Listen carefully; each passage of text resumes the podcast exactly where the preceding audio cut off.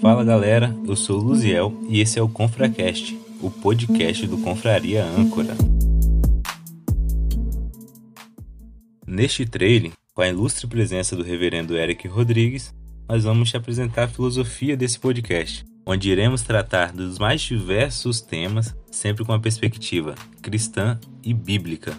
O nosso desejo é que ao final você queira nos acompanhar nesse trajeto, como irmãos que se encorajam a imitar o homem Jesus.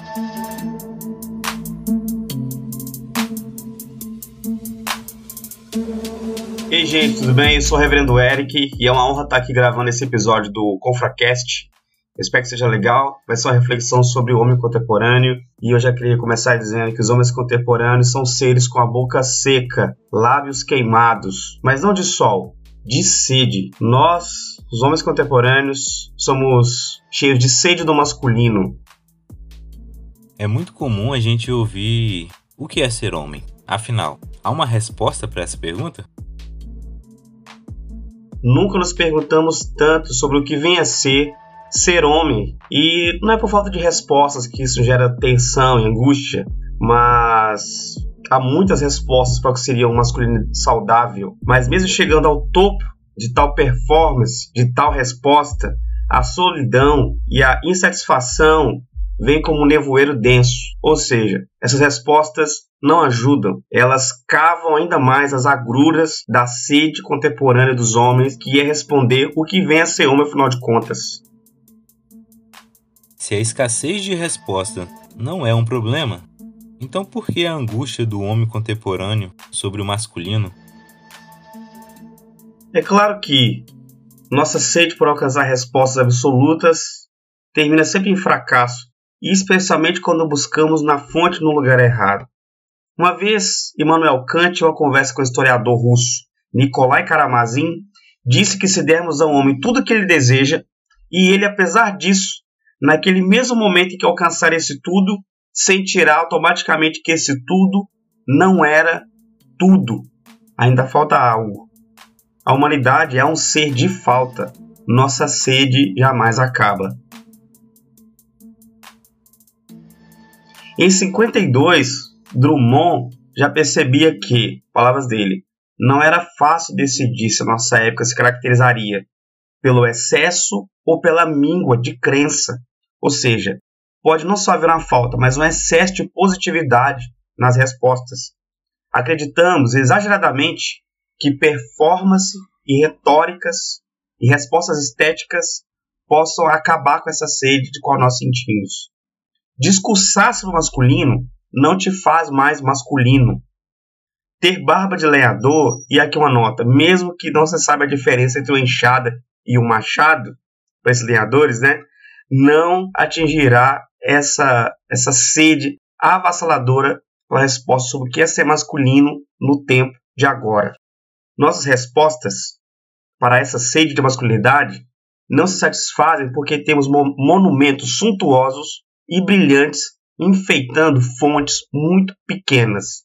Imagine chegar com sede numa praça e aí tem uma estátua enorme, monumentos gigantescos e brilhantes. Quando você chega a tal fonte, percebe que tem uma gotículas de água, não serve para matar sede de ninguém. Corremos para lá com toda a nossa sede por conta da impotência da aparência da fonte e permanecemos com sede, porque lá tem menos de tal água do qual nós precisamos. É isso. Essas fontes pequenas, pequeninas, que jorram apenas uma pequena dose, uma pequenina dose, não enchem nenhum copo. Não se pode nem na verdade dizer que jorram. É quase que um choro, um chorinho.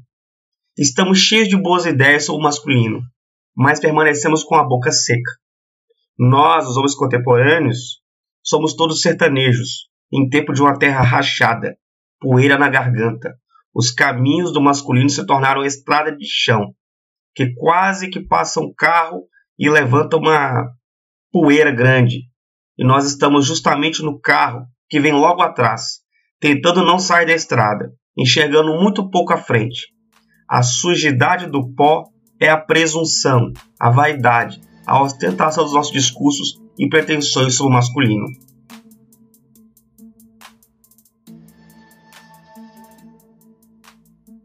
John Eldridge diz que, para um homem se tornar homem, e para saber que precisa se tornar um homem, o menino precisa de ter um guia, um pai que o mostrará como consertar uma bicicleta, como lançar a vara de pescar, como chamar e alcançar uma menina, como conseguir emprego e todas as outras muitas coisas que o menino enfrentará na sua jornada para se chegar a se tornar um homem de verdade. É preciso entender uma coisa: masculinidade é concedida, ou seja, é um presente, uma doação, é algo que se recebe de bom grado de outra pessoa. Ninguém fabrica masculinidade remoendo a si mesmo. Um menino tem muito que aprender em sua jornada para chegar a se tornar um homem. E ele se torna um homem somente por meio da intervenção ativa de seu pai e da companhia de outros homens. É feito na coletividade, na observação e na, na atenção de que outros que se tornaram homens antes dele chegaram a se tornar e como chegar a se tornar isso.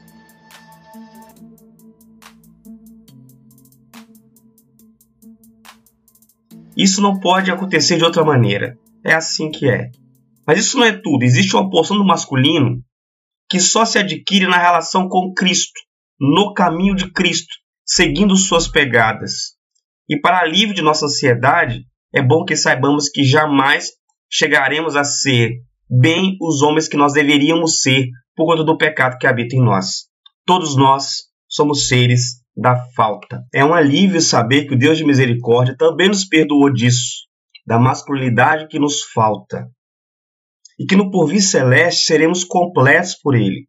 E por ora nos basta a esperança e a humildade, que já é uma grandiosíssima coisa no exercício do masculino. O que a gente precisa saber, o que precisamos urgentemente aprender, é que nossas potências masculinas, mesmo que doadas por um pai piedoso e por amigos queridos, ainda assim são como cavalos selvagens soltos no pasto que assustam as pessoas. Pode ser um perigo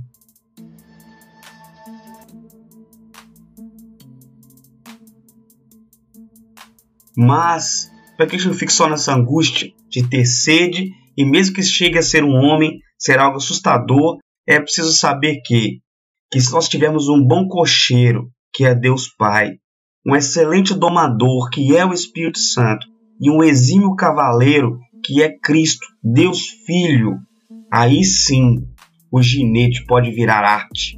Um corcel capaz de conduzir reis e rainhas, de acelerar o caminho dos mensageiros, de multiplicar a força dos soldados e decidir guerras. Será a força que faz a cidade elevar-se. Então, os homens que precisamos são os homens de Deus, são os homens domados pela Trindade, que também tem sede de vez em quando, mas não é por falta de água, não, mas é porque o seu desejo é pelo eterno. E aí sim a sede é satisfeita. Você pode ter muita sede, mas o banquete está pronto. São homens satisfeitos. A palavra desceu como chuva, fazendo a poeira do chão descansar. A garganta agora tem alívio, tem frescor, e é o seu fim, é o nosso turno, a paz de Deus. Homens em paz. Então, todos vocês, homens de bocas secas, busquem o homem fonte, Jesus Cristo. Deus te abençoe.